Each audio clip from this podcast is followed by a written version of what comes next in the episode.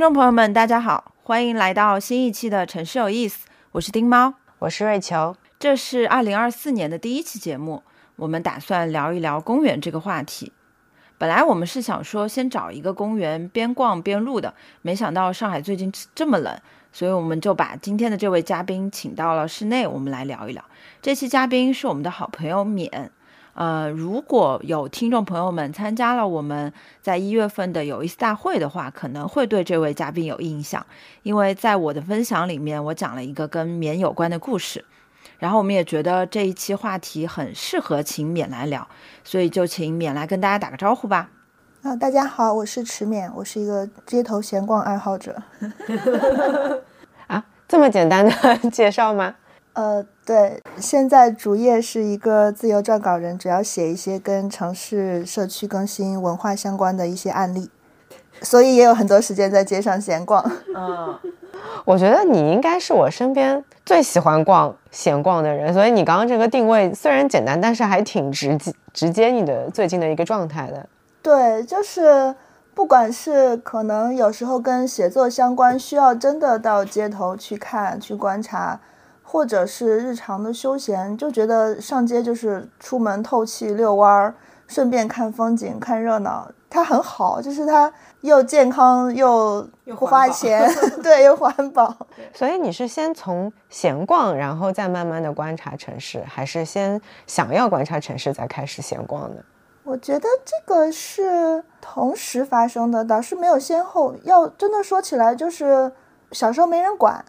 然后我在县城长大，也没有非常具体的说这里是游乐园，那里是街道。我们县城好像也没有游乐园，这小孩都是在街上玩的。你在街上玩，你就难免找乐子。对，要看看街上有啥，路边有啥，摊上卖什么，这是一个习惯。呃，我是上大学从河南的县城来上海，就那个生活范围的体量一下子就变大了非常多，就是新鲜度一下子拉拉上了好几个等级的感觉。就很多东西没见过，然后没见过的东西，你就会想要去试试，去看看。喜呃，然后就是有一阵子我喜欢上了拍照。拍照它是一个，一旦你有了一个照相机，你还没有很确定你喜欢拍什么的时候，你就见什么都拍。然后你习惯性的在你手里没有照相机的时候，可能也会用眼睛好像模拟一个取景框去看，说这个挺好看的，那个挺挺好玩的。就时间长了之后是有一点。不自觉的，可可能是一开始有一点点意识，说我想去拍点什么。但慢慢的，不管你有没有照相机，你可能心里都有一个镜头，你就会不停的在看。习惯了之后，就发现这个地方的乐趣非常多。因为你一旦你在看，你就一定能看到好玩的东西。尤其是像上海这样体量的城市，它所有的事情在不断的在街上发生。只要你走上街头，你总归是能看到一些。你出门的时候没有想到说，哎，今天怎么还能碰到这种东西的 一些好玩的场景？然后其实，嗯，很多时候我都希望我自己能记录下来，但时间长了你就发现说，最好玩的、最神的东西就是拍不下来的。有时候是你刚好没有带相机，有时候是你真的来不及拍，它就是在你脑子里那五秒钟过去了，就留在你脑子里的一个印象，就是非常独家的，你甚至没有办法。用语言以外的东西跟别人分享的那么几秒钟，但是它又非常的宝贵，所以我就是很爱这个体验。所以我有时候很喜欢看你的朋友圈，有你有两种能力，一个是把那些有有趣的东西给捕捉下来，第二个是你还能把它表达出来。一一一方面是表达出来，另外一方面是让我们这些人没有什么没有那么有意思的人能够看到。不会，你们都很有意思呀。对，我觉得这个也是我们这一期播客想要请你来的一个原因。其实去年我有很多个想法都想请你来，但还没有找到那个嗯大家能够链接在一起的那个点。但我觉得嗯做完有意思大会，它就自然而然的就形成了。呃，我们刚刚其实，在聊的时候也会发现，公园这个话题它其实很大，嗯，有那种有那种公共性的很大型的公园，也有这种呃在附近的这种小的公园。而且去年的时候聊播客，还有特地问几个嘉宾，你们觉得城市，他们觉得城市里面最有意思的地方是什么？大家都不约而同的告诉了我们某一个具体的公园的名字。然后问他们的原因，都是因为在这个地方有存在一段对他们来说很重要的回忆，或者就是这个公园是他们生活里面很重要的一部分。比如说向阳公园、复兴公园这一类型的，嗯，我们都会以为就是这些做商业空间运营的，或者说做建筑设计的，他们会提名一些商业空间，结果大家都不约而同提名了公园。对，所以我也也我也蛮想问一下，就是你们会不会对某一个公园有那种情有独钟的情节？嗯，我有，我就是曾经哭着喊着要搬到复兴公园边上，是真的大哭，因为那时候住在虹口，我在杨浦工作，那个时候我觉得我好像，因为虹口当时是还是在呃虹镇老街附近那一块嘛，它其实是挺有意思的，但时间久了我就。很向往这种所谓的风貌区的这种法式公园的附近的这个这个社区，罗曼蒂克。对 对，当时十十来年前吧，当时还是非常向往这个区域的，所以当时是，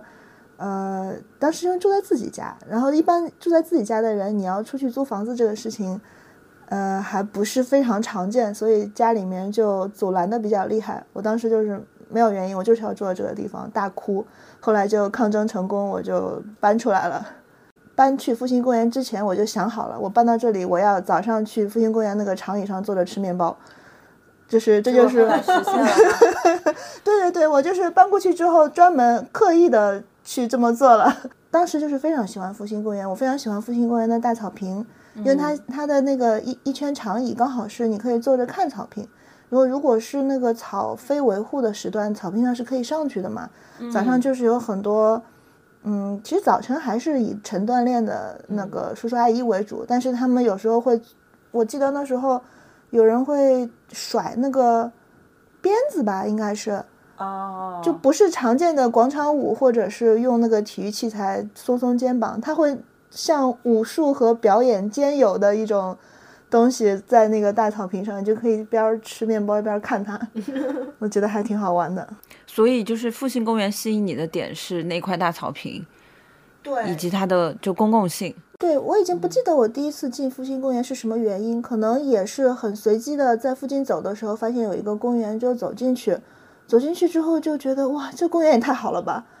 就因为首先草坪那一块很漂亮。还有就是它不是有玫瑰园嘛？它我可我很有可能是，比如说是在一个春天走进去的，就是玫瑰园很漂亮，旁边有紫藤长廊，就觉得这个公园怎么这么好？因为我不是上海人，可能我听说很多上海的朋友，他们对复兴公园有很多更好的儿时的记忆，比如说那边有钱柜 KTV，他们有很多就是成长过程中的娱娱乐的一些记忆都在里面。对我来说，就是一个外地人不小心走进去之后说：“哦哟，这个地方好，想搬过来住。”我觉得我是那种。非常原始的用脚找栖息场所的一种猴，你觉得这个地方好，你就觉得说，那我得搬过来住住住住。这个也是上海公园会比较独特的一个地方啊，就是在一个这么大型的公园里面会有商业空间，而且这个商业空间在十多年前，哎，是十，反正就是早几年就有了，然后现在钱柜又变成了 ins。哦，ins 公园，开了新开了商业，是的。然后还有一个点特别特别有趣，就是你说你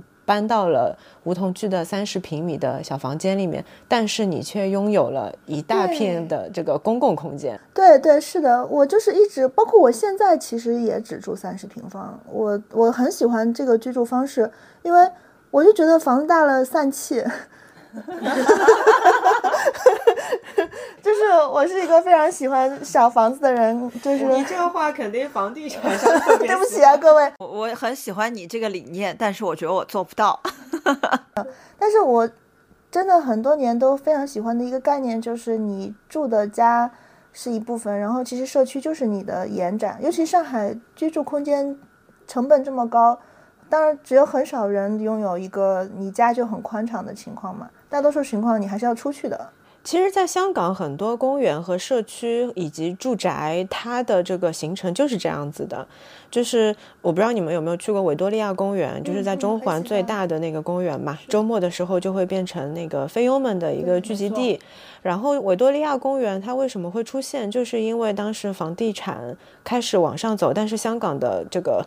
呃，可能比三十平还要小，对对吧？然后就专门辟出了一块这样子的地方，变成一个公共空间给到大家。所以，所以公园它永远都是一个社区里面最聚人的一块地一一块地方，而且它最公共，很平等，对，就所有人公园公园嘛，就是公共的花园，是可以这样子理解吗？不分阶级、不分社会地位，你都能踏进来享用它。对对，是的，我很喜欢丁猫提的公共的这个部分，因为像。呃，可能很多城市都是这样子，就是比如说，呃，稍微郊区一点会有非常好的高级的小区，就是它除了建筑本身那个品质，它可能用材都很好之外，它会有很好的这个小区自己的，呃，一个绿化，就是这种算小区自己的花园吧。但是因为越是这么好的小区，越是它的门卫、保安都管得非常严，就是你一个路人是很难说我进去你们那儿逛一圈行吗？就不行。但是公园就是，尤其是像上海市区，你可能最贵子的贵，就像新天地，你最贵的房子旁边，你还是有一块公共的湖啊什么的。我买不起你这个房子，我在你们家楼下玩一会儿也是可以的。嗯，不一样。是。那丁猫呢？你有什么好的内心私藏私藏的公园？我到现在啊，就是印象非常深刻的，还是在天山公园，就长宁的天山公园。因为我曾经住在过，就是长宁，就那个东华大学旁边，就在七十一路附近，所以就觉得那一片，不管是交通还是说我去到公园都很方便，过一个天桥就进去了。而且那个公园，我不知道两位有没有去过哈，那个公园也是有个很大的草坪，呃，然后还会有呃小朋友的游乐设施，然后还会有个湖，所以。我住在那那一片的时候，我经常就去那个小公园啊，快走，或者去拉伸一下自己，就会看到一些吹拉弹唱的老人家，就觉得你你能感受到活力，然后对，然后也有那种小朋友，他们就嗯带娃的家长带着小朋友就在游乐设施里面，我就觉得像这样子的公园，因为它有了一些设施，所以人可以很好的去使用它们。嗯，我也很喜欢天山公园。我甚至在里面跑过步，嗯，你们知不知道？就是绕天山公园一圈，它有它有一个行进道嘛，嗯嗯嗯，也没有铺特意的这种跑步道，但就是一个行进道。你们知道这样绕一圈大概是多少米吗？三公里，正好一公里。哦，一公里。对的，因为我我我跑步是打开打开 Keep 的嘛，然后你就能感你你你就能看到它是正好跑完差不多一公里。所以我觉得当时，而且天山公园它的那个建造年份。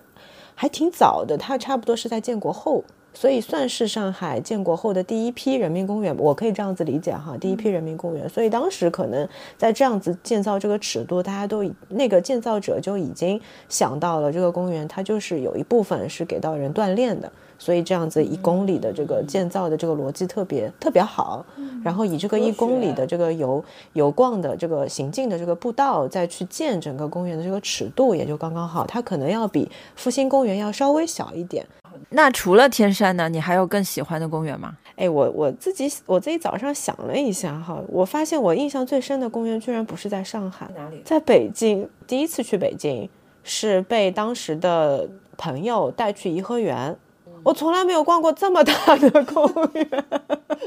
逛了两个小时还没有逛完。然后当时正好是冬天的时候嘛，是第一次去北方过冬天，然后就看到了小时候在电影里面看到的北北方冬天的画面，大家都在就颐和园的那个湖上溜冰。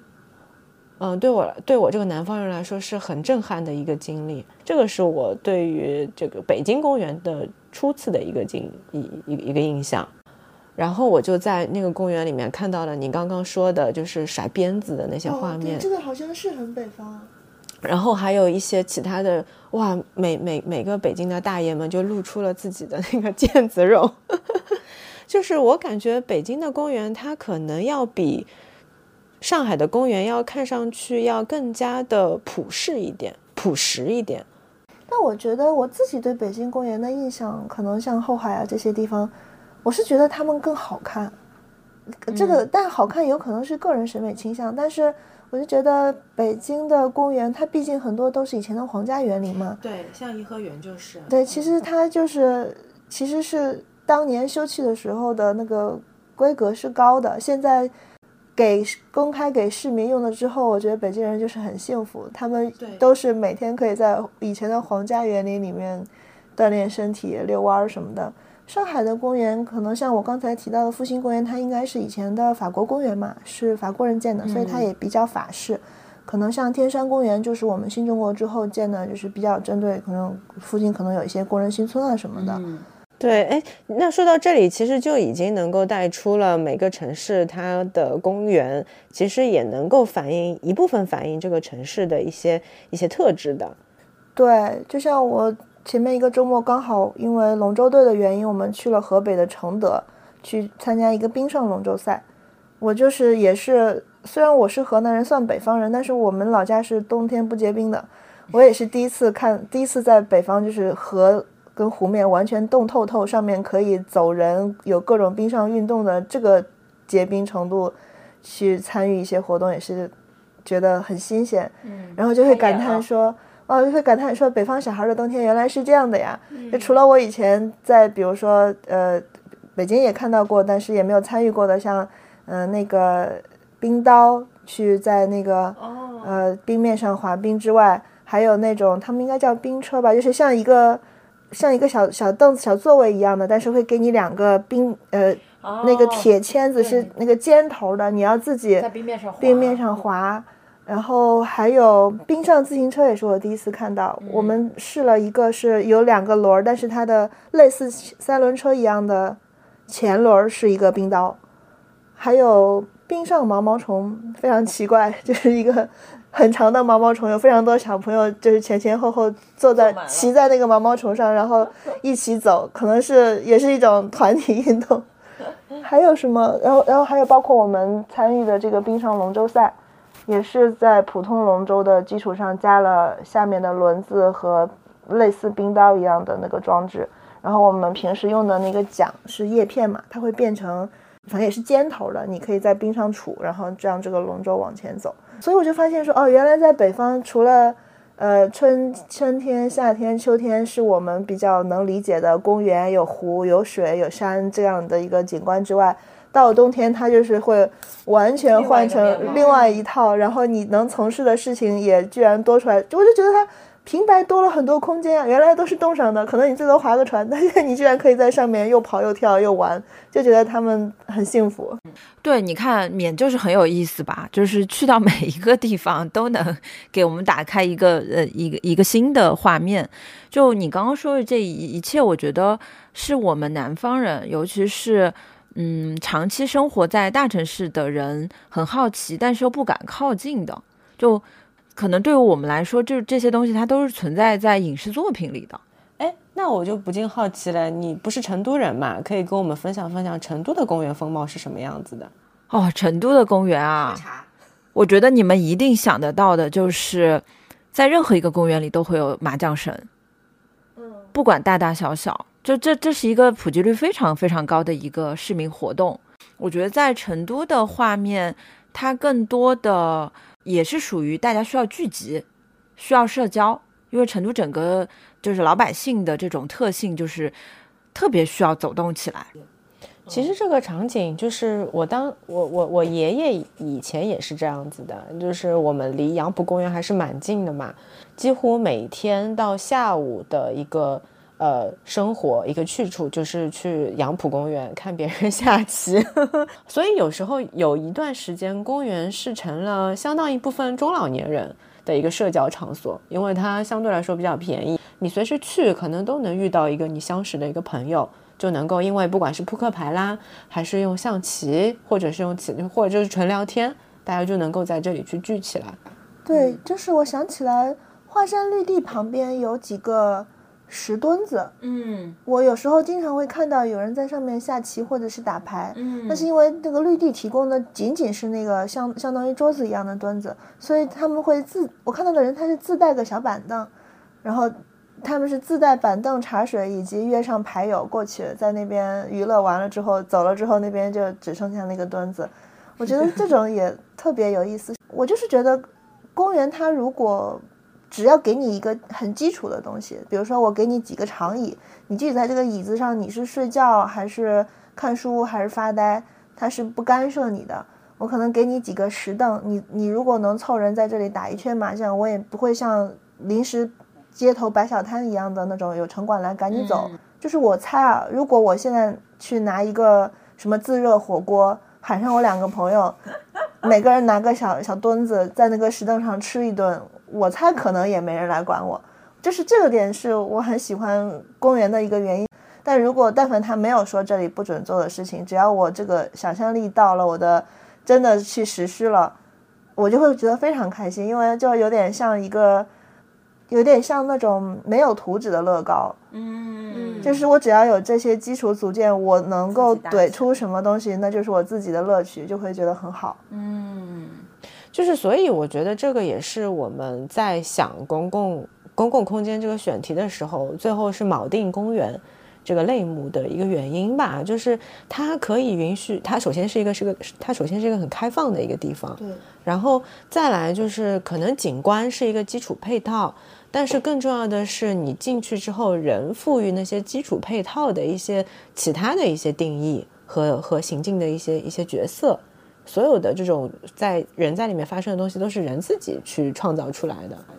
对，就像比如说，呃。大家会很习惯说哦，有人会在公园里跳广场舞，但事实上就是，如果有一些年轻人想要编排，比如说街舞这种更年轻化的舞蹈，你但但凡你们这一队人愿意七点钟进公园，你就是这里这块地方应该就是你的了，你也可以在这边跳街舞呀。然后还会有一些年轻人会在那边就自发的去组织一些小型的运动，嗯，我觉得这这个点就特别好，不一定要去使用那些。呃，很成熟的体育设施，可能公园就能把大家自发的组织起来。说到运动，我我一直很喜欢有一个运动团体，我去年也去尝试过几次他们的活动，就是有一个团体叫 Fit Farm，他们有一个小程序，回头我们没准可以放到 Show Notes 里面。它就是在浦东浦西有非常多的点是都在公园里，它是一个呃有一些外国人发起，但是也有很多中国人加入的一个免费的运动团体。它比如说早上会有那个呃一个小时的呃 HIT 的这个课程，有一个人带领，他就是在公园里。我去过他在复兴公园的，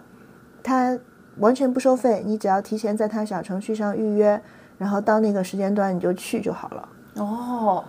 那我们真的可以体验一下。对，嗯。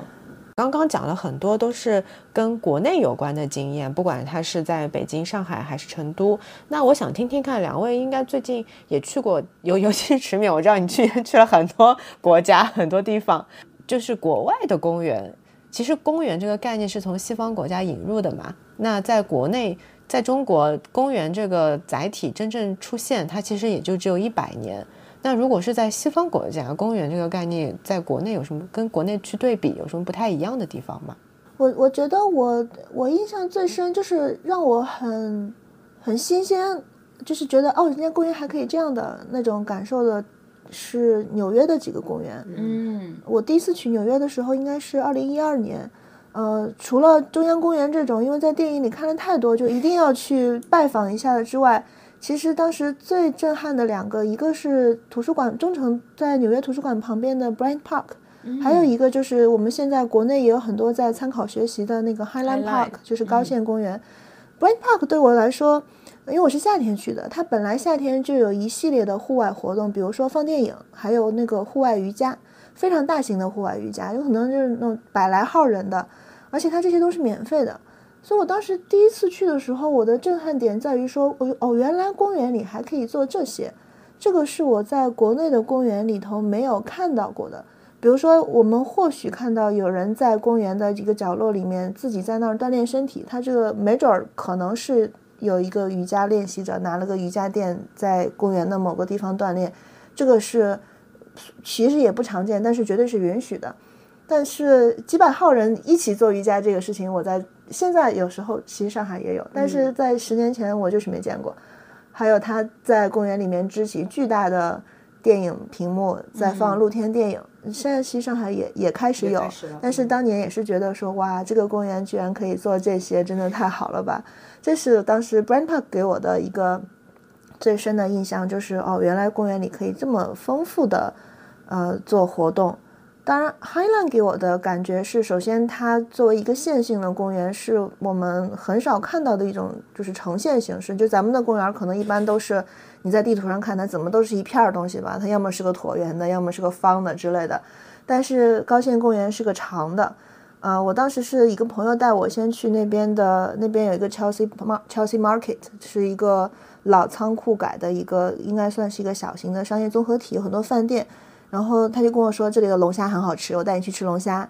然后我们就是在 Chelsea Market 里面一个卖龙虾的商店买龙虾之后，他说，呃，外头有个公园，咱们坐公园吃。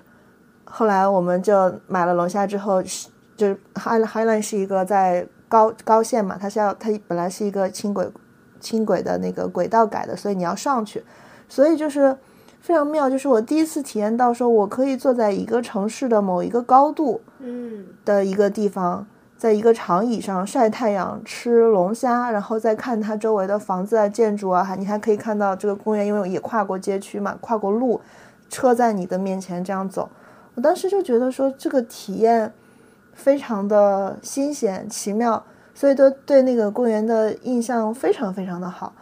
嗯，后来因为我自己呃做联合办公，非常也慢慢开始关注城市空间，呃，也慢慢的转型做一个案例的写作者之后，我就非常认真的去读了高线公园两位创始人的回忆录，就是讲他们怎么把这个公园从一个本来要拆的设施力争保护下来变成公园，以及他们公园是怎么运营的。所以就是对公园运营的这件事情的感触是非常非常深的。我记得曾经也听过一位刘代宗老师，他是交通专家，他曾经在一次分享会上讲的一个观点，我当时觉得特别认同。他说，一一个公共空间，当你只有 maintenance，只有维护它的时候，它对你来说某种程度上就是一个负担，因为你要花钱花人力去维护它。但当一个公共空间你去运营它的时候，它对你来说就是一个资产。嗯，所以我就是在有了听了刘老师讲的这个概念之后，包括我去看，呃，纽约的，包括我们前面说到 Brand Park，它为什么那么活多活动？因为它运营嘛。嗯。它呃去对比呃国内外的，就不能说国内外吧，就很具体的，比如说我们就说纽约和上海的公园，呃，纽约的几个大公园的运营的力度都是非常大的，因为他们有专门的。NGO 在，呃，管这个东西，嗯，就会觉得他们的公园不但是为纽约市民提供了非常好的休闲娱乐的场所，也对像我这种每次去旅游的游客也非常特定的，一定要再去去这几个公园逛逛，增加了肯定是旅游收入，因为它旁边比如说有餐饮什么，就顺带就会在那边消费，然后对于城市的公共空间，就是也贡献了就是非常好的这种。城市案例嘛，那其实这几年我也会关注上海的公园，比如说，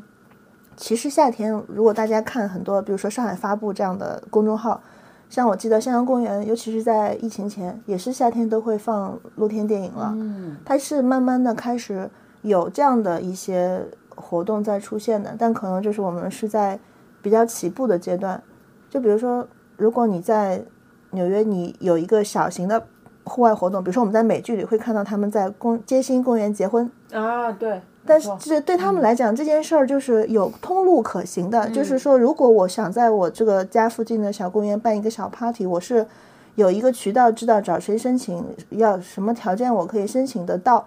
是很明确的。但可能比如说咱们谁如果想在家附近的街心公园结婚，可能可能并没有一个通道，就是可能你去问，就首先问谁呢？问街道。还是问公园门口保安说：“我找谁？”其次就是你问了之后，他允不允许你在这里面做这个事儿呢？你看，因为我也是去年有朋友结婚，我们也聊到，比如说像那个呃世纪公园里，它是有一个商业运营的一块地方，你可以租来结婚，但是它就是一个它性质完全不一样，好像仅限拍照，是不是？可能也能办仪式，但是它就是一个。呃，其实它是一个商业商业公司租用了一块公共公园空间，在做纯商业运营，已经有接口了。对，但是但是它还是可能它包括它的价格，跟包括你作为一个市民运用这一块，你也纳了税的 空间的那个感受，各方面都非常不一样。嗯，哇，刚刚免分享的这两个公园，就是一下子也把我拉回。我第一次去纽约的那个那个记忆。对，虽然也比较久远啊，有差不多四五年前了，但是确实你能感觉到，嗯，你刚刚提到的这两个公园的那种开放度，它和我们在亚洲，包括在上海看到是很不一样的。那我想分享的两个公园是发生在亚洲的，一个是在东京，一个是在香港。东京的这个公园，我们去年都去过，就是宫下公园。因为去年我们组织一个游学考察嘛，当时本来也想说想去看一看，就是在疫情期间内开出来的这样子的一些公园商业，嗯，它到底长成什么样？所以当时要去到宫下公园之前，我就非常非常期待，因为它那个图就在互联网上非常流传的那张图，我我已经很熟悉了。然后当天从涩谷。呃，地铁站出来，然后再漫步走到宫下公园的那个路上，我就已经觉得这个公园它在东京是成立的，因为它毕竟是在涩谷这么繁华的一个大都市，然后架起了一个公园加商业的这么一个综合的项目。我喜欢它的点是在于，它确实是在楼顶的这个区域。就像你刚刚讲，就是可以在比较高处去俯瞰这个城市，这个也是我特别喜欢的公园的相貌，因为它视角的切换嘛。平时我们可能都在嗯平地上，你看到的就是你眼前的这个景，但是因为挑高升起来，所以你能看到在繁华的街头涩谷川流的这些人群，然后也能看到去使用这个公园的这些人，包括因为也是刚刚。你提到的这个点，就是它也是因因为有人有有商业组织去运营它，所以它才会有攀岩的，会有那个滑板的碗池，还会有一些更更好的服务，比如说亲子的，还有宠物的一些呃具体的一些公共设施。就我走到那的时候，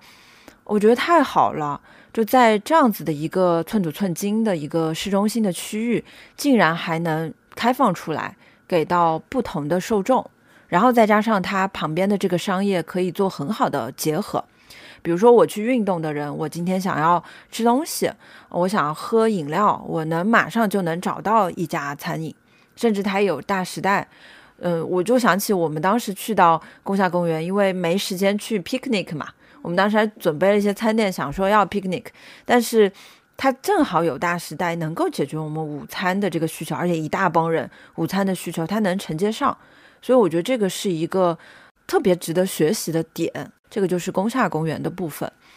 然后还有一个就是在香港的 M 家，因为很多人去到 M 家是去看美术馆，是去看展览，但其实我觉得当时我一个人去到 M 家。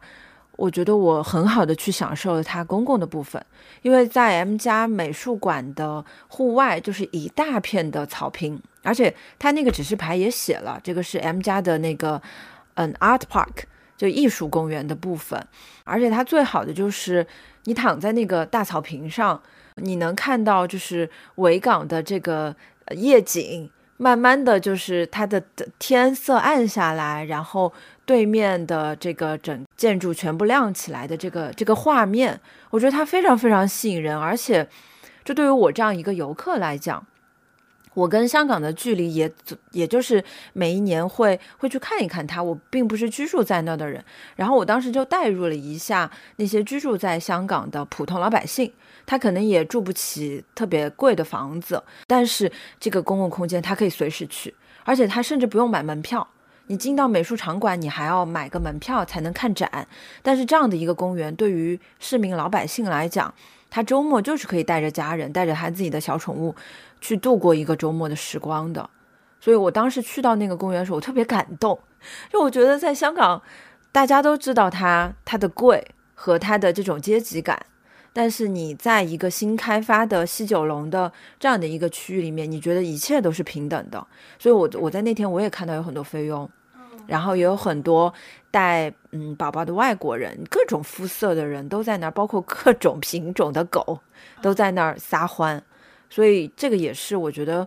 会让我很触动的呃一个公园的案例。嗯嗯，我想回应你们两个点。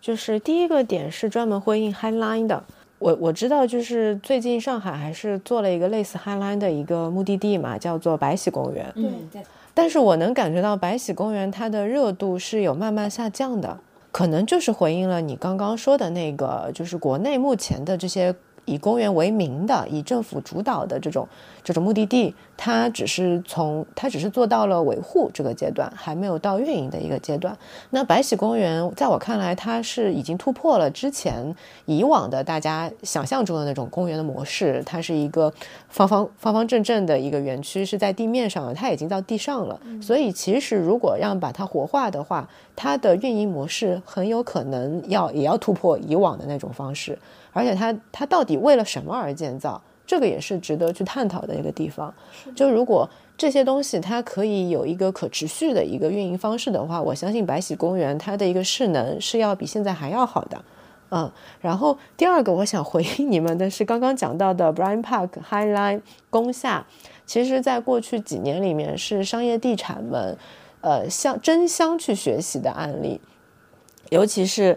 尤尤其是 Brian Park High Line 这两个，一七一八年公园商业这个概念刚刚兴起的时候，大家都在想，就是就是国内的商业还可以怎么去做。那这里又有一个很有趣的一个点，就是这几个案例它都是呃呃政府主导的，然后会引入相关的不同的模式，就像是刚刚提到的美国，它是引入一个 NGO 的一个方式去做管理，然后工厦它可能是用那个 PPP 的那个模式，就是政府。政府加上一个运营方，然后再加上设计方来共同做一个新的单位去去做运营。但是国内现在因为刚刚说的那个点，就是大部分还是政府主导的，所以能够去在公园模式上面去突破的，可能还是这些商业地产方、运营方他们来做这些东西。对，这个这个是我觉得就是每个地方它的一个政策的不同，呃，制度的不同，就会导致了可能你还是想要去做形式上突破，但是你就像你刚刚讲，它没有一个接口嘛，但是总归会有其他的地方去兴起来去补足这一块的空白，而且就像你刚刚讲的，嗯，上海其实已经算是在这一块创新性上面有已经在起步期了。这里的人，他的这个意识，他的一个偏好，以及对于看看海外的这个生活方式，他有很大的一个接收度。所以这些东西，它一旦引入到了上海，它的一个接收度和实用性一定会很快就会普及出来的。只不过现在是谁来去把这方面的东西给做得更好？嗯，对我我自己很个人的感受就是，上海可能就是缺一个类似于公共空间怎么。使用怎么，呃，可能也不是纯商业使用吧，可能就是公共空间怎么，呃，更对市民开放使用的一个管理条例。老实说，我是没有专门去较真儿搜过有没有，但我感觉是没有。因为比如说，每年上海有一个我非常喜欢的活动，就是在春夏的时候，上海其实是会办，嗯，比如说呃爵士音乐节，或者是夏天的时候会有那个夏季音乐节，就是叫 Music in the Summer Air。是非常我我个人很喜欢的一个就是季节性的城市活动。其实它这个音乐节的一部分就是会发生在公园里的。它呃，但是呢，它这个就是非常明显的是我们政府主导的，就是只有政府才有这么大的权限跟力度能调动说，哦，我们这个音乐节的这几场音乐会我们可以放到这个公园，当然是好的了，就是有比没有好太多了。我们也非常喜欢，每每年都觉得这个季节来了，作为市民很幸福。但问题就在于说，嗯，政府还是精力有限嘛。如果能够开放给，比如说商比较好的商业地产开发商，他们如果也有权利说，我们可以哪怕合办这些事情，一一部分公共空间开放给我们，那肯定更多元化、更丰富，那肯定是我们会更想要的。只是现在我就是不知道这个接口是不是有我。很个人的感觉是没有了，但是另外一个点我也觉得蛮有意思的，就是当我们一旦聊到国外的案例的时候，就会发现，哎，公园这个概念它已经开始往新的一个领域去突破了，就是它开始突破一些新的屏障出来了，但它还是会用公园这两个词去包它在做的事情，所以其实大家对于公园本质上的这个理解。还是和原来的那个感受是一样的。作为在城市里面的一个显那个休憩的一个场所，它的本它的功能本质是不变的。然后哪怕是你再加入一些商业的东西，或者是它可以做成一个城市级别的这种大型的活动，来去把几个点连在一起，但是本质它还是一个供市民们去休憩、去娱乐的一个一个地方。没错，所以我我才我才在想，就是嗯，未来大家再去做公园商业，或者说以后会不会还有一些新的词出现？嗯。做商业的那部分，他可能还是要去想，他到底服务的对象真实的需求是什么？他们在厂子里面，嗯，招租的这些品牌，它是只给年轻人用的吗？还是说它更普适一点、朴实一点？它能够，嗯，不不仅能提供这种产品的服务，然后也能够提供一些公共的服务，是给到所有人的。我还是脑子里就想起了宫下公园，嗯嗯，我会觉得它。嗯，它是一体的，它商业的部分和公共的部分，所以它其实不挑不挑来的人。嗯，我我想起一个我去年刚刚去的二子玉川，东京的二子玉川，它是一个如果呃我不我不是很确定这个算不算咱们现在国内讲的公园商业，但是对我来说它是一个，因为也是 TOD 模式嘛，就是车站连商场连刚好是。公园和它有一条自然河道，就是于田川，它连的非常的丝滑。嗯呃，当然除了大家都会提到的说它这个设计的，呃，比如说车站出来就是商场，商场慢慢过渡到呃于田，就是于田川公园和于田川的河边的这个从人造的铁路商场到纯纯自然的景观的这个行走体验之外。我们因为刚才说到这个老年人在那个商场里的体验，我想到我自己走的时候，发现它有一个商店是一个门店，它这个门店是专门给老年人咨询养老住宅社区的，它其实就是个销售门店，可能他进去就是帮你提供的是哦，你年纪大了，你是不是想要住到一个老养老社区，不住在你家了，那我可能现在这些这些东西可以给你选的一个这样子的一个销售门店嘛。但是我我就在想说，可能就是因为像二子玉川这个商业，它除了嗯我们最常见的这种衣服店啊、面包店啊、饭店啊，但是它有个特色是它有个鸟屋家电，但它也提供了老年人去那儿切切实实可以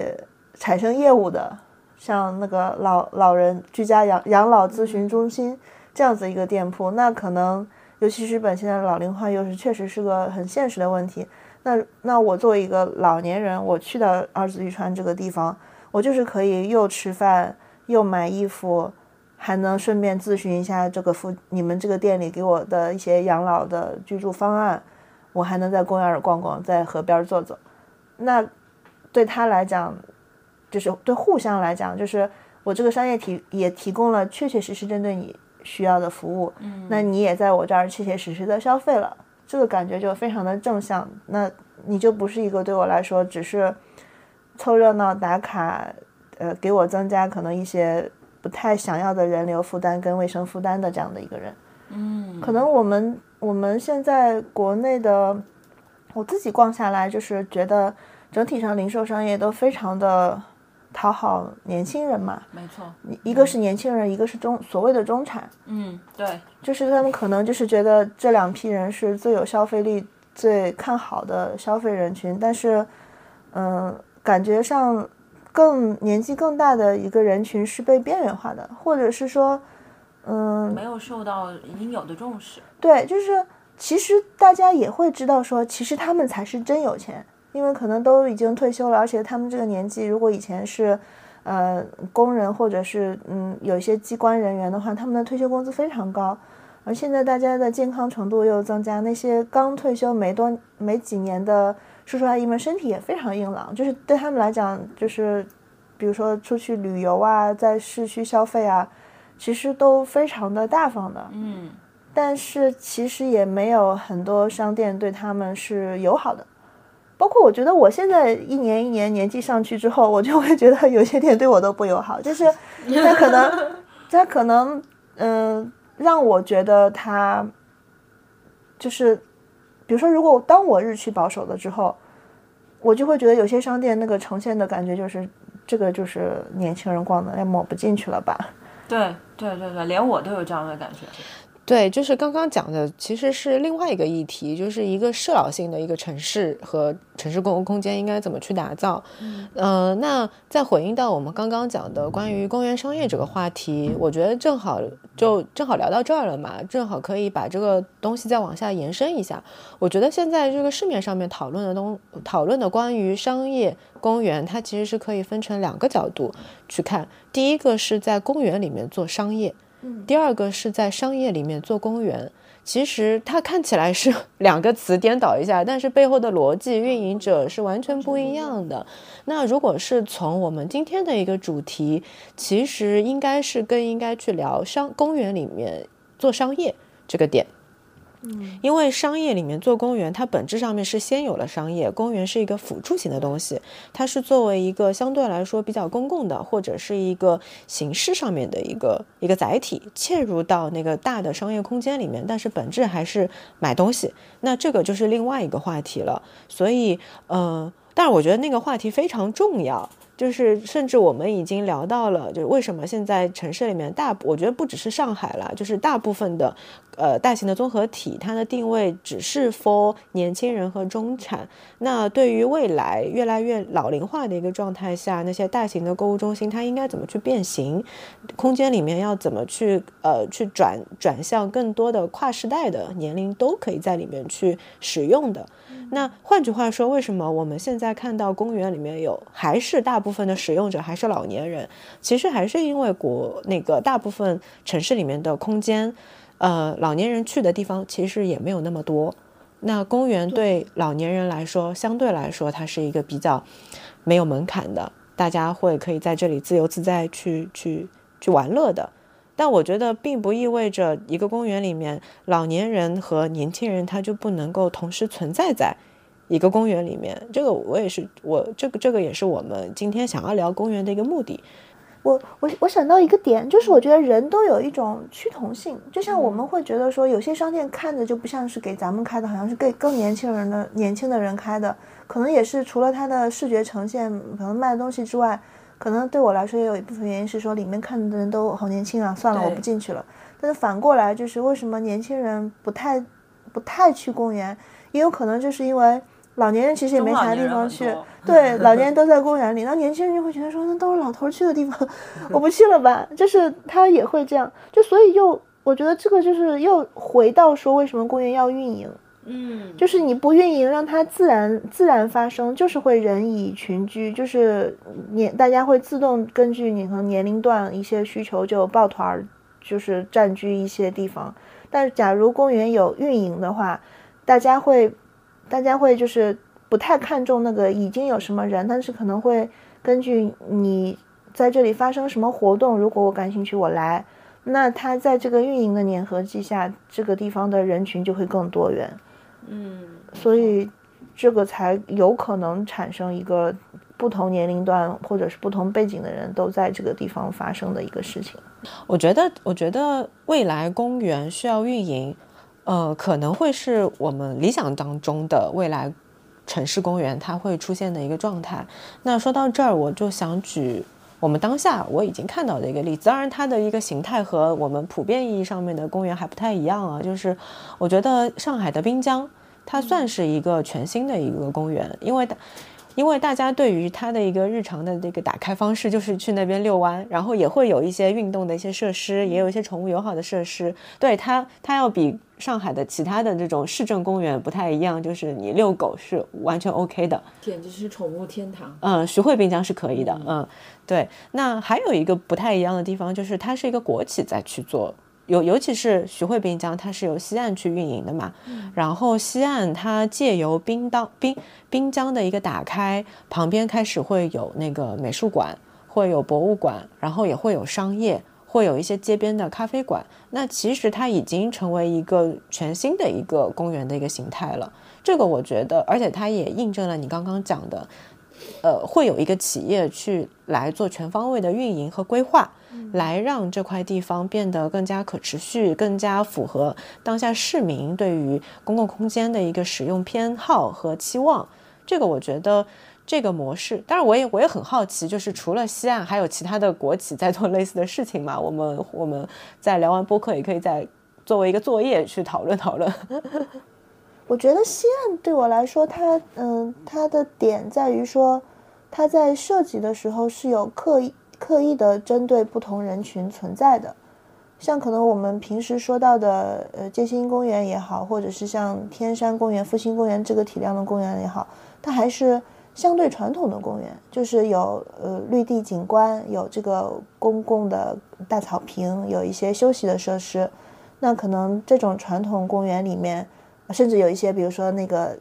体彩的那些锻炼身体的设施，那这个样子呢，就会更吸引他的传统客户，就是中中老年人，或者是带小孩的、就带宝宝的那种家庭。但是西岸在一开始这个设计上，比如说它有攀岩的，它有这个呃跑步道，它有滑板呃滑板的，所以它就在基础设施上已经面向了。更年轻、更运动的这个群体了，所以他们就会自然而然的会来，那也不影响他的老客户，就是中老年人们出来遛弯、锻炼身体也会来。再再加上，比如说罗美术馆每年有樱花，也很漂亮，那个季节肯定会更来一批，就是季节性的这样子的来用这个公共空间的人，包括还有他有时候会办什么咖啡节，也在那里办过，是吧？就是大家会来。所以其实还是从设计到运营吧，就是你真的想着我要让这些人来，你见了这些人就会来。对我，我感觉如果我们把就是水岸也并到公园里去讲的话，其实现在滨江贯穿了之后，确实，嗯，滨江两边和苏州河两岸确实都，我觉得每一段根据它提供的设施的不一样，吸引到的人就是。很针对性的，像我有很多很爱骑自行车的朋友，就会一直在浦东那一段骑行，嗯，因为那段的骑行道会更更好一点。还有一种公园形态也是近几年出现的，就是我们我们其实都很熟悉，就是永嘉路的那个口袋公园。嗯，那这里也稍微的扩展一下，就是它的一个运营模式也是，呃，街道政府找到一个呃民营民营的小机构，然后用一个咖啡的一个形态植入到这个口袋公园里面，并且它除了做咖啡业务之外，还承载着整个口袋公园的日常运营的一个工作。其实这个也是能回应你刚刚讲的公。公园需要去运营的，对，对我我个人也是非常喜欢口袋公园。一个是在那么寸土寸金的地方，因为了解到历史，它本来其实是拆了民居的，它没有把它变成更商业的用途，而是变成了给大家开放的公园。这个我就觉得很宝贵，而且是了解到它有咖啡店在那边，它不光给你提供一个你来了之后有吃有喝的一个。基本的就是餐饮需求，他还会办各种活动，包括市集啊，有时候他们也会办，呃，好像有一阵子办了很多音乐会，嗯，我就觉得这样确实是比较理想的未来的这种公园的形式吧，就是可能那个体量比较小，一个咖啡店照顾得过来。但如果体量更大的，就需要一个机构，嗯嗯，一个有很多外接接口的机构去做这个公园的运营。嗯嗯。不过我也很好奇啊，就是其实我们讲那个永嘉路那个口袋公园那个案例也讲了几年了嘛，好像除了那个案例之外，就好我我就没有听到其他的新出来的有类似这种运营的案例了。但我我自己会觉得说，其实这不是一个单纯对针对公园的问题，就是这些年我们城市更新有非常多的改造案例，大家都会在改造的时候去看它的改造的巧思，它有什么地方做了什么样的设计，但所有的问题都一样，就是你它不是一个你建完就结束了的事情，你所有的场景空间，你如果后续运营的不到位，你最早的那个改造都只是。一个阶段性的成果，没错，包括菜场也是一样的。然后我又想起了我们当时去宫下公园旁边的那个，呃，叫什么北谷？对，北谷公园，它也是一个很好的案例。虽然今天可能没有，嗯，没有办法展开去讲，但它的确也是一个，就是口袋公园，它加入了政府方、设计方，然后可能还有其他的文化组织联合在一起。运营的一个一个案例，所以它才能够随时都有活动，也会引入一些商业的品牌进来，所以它没有被废弃掉。嗯，我不知道未来就是在上海或者说在全国的其他城市能不能够看到。我觉得我们还是要保持乐观的态度，因为今天举例的几个国外的案例，它其实也不是什么十几年前的案例，它也是近几年刚刚出来的，对吧？就像是呃，工厦跟北谷，它也是近五年的、近三年的案例，所以。呃，其实我们今天我我我觉得聊的已经蛮深入的，就是从公园的形态是它对于市民的一个基础的功能，它在城市里面扮演的角色，再到现在我们现在的这个城市生活里面需要用什么样子的呃新型的公园，然后再聊到了一个很重要的观点，就是未来的公园。以或者就是说以公园为代表的这种公共空间，它的运营模式背后的组织方，它的一个形，它的一个形态，都是由背后的全新的一个组织架构和全新的这个运营方式去决定的。这个我相信也是未来我们我们城市会呃如何才能达到我们未来养老的一个阶段，可以去探讨的一个地方。啊，我想增加，我想补充一点，就是我个人。在往下的一些年里，很期待这个。我们上次也聊过，就是叫那个 privately owned public space，就是在城市里可能一些规模比较大的开发商他们的项目里面的绿地部分，是我比较期待会发生更多活动的场地。因为像公共的绿地跟公园，确实根据我们现在的管理制度来讲，不是那么容易随随便便就拿出来做各种各样的活动的。但是在一些商业项目里，它包裹的那个绿地，它是有一定的呃灵活掌握的权利，是在呃运营方自己的。那可能在一个尺度范围内，它是可以做一些比较多元的活动。其实对于我们去参加这个活动的人来讲，可能体感上跟我们不会去纠结说你你是个公共公园，还是你一个地产项目里面的一片绿地，只要你这个活动体感好，我们都是很愿意来。嗯，那其实这个层面上，我觉得是在当下我们国家的这个社会所有制层面下比较有的做的一个点。嗯，其实也是回应了刚刚商业地产方或者是一些商业企业，它在未来还要再做类似这种空间型运营的话，它的一些机会点。好了，那今天对于公园的这个话题讨论暂时先这样。但是我觉得对于公园的话题，它可能会成为一个长期的议题，给到给到我们作为一个长期的思考。那如果听众朋友们对于这个话题感兴趣的话，也欢迎在评论区给我们留言，来发表你对于这个话题的感想。好的，那就非常谢谢免来做客《城市有意思》，谢谢《城市有意思》从。从听众变成嘉宾很开心，欢迎常驻。好的，希望常来。对，也也希望今年能够会有更多对于上海这个城市空间的一些探索。好的，好的，那就这样，嗯，拜拜，拜拜。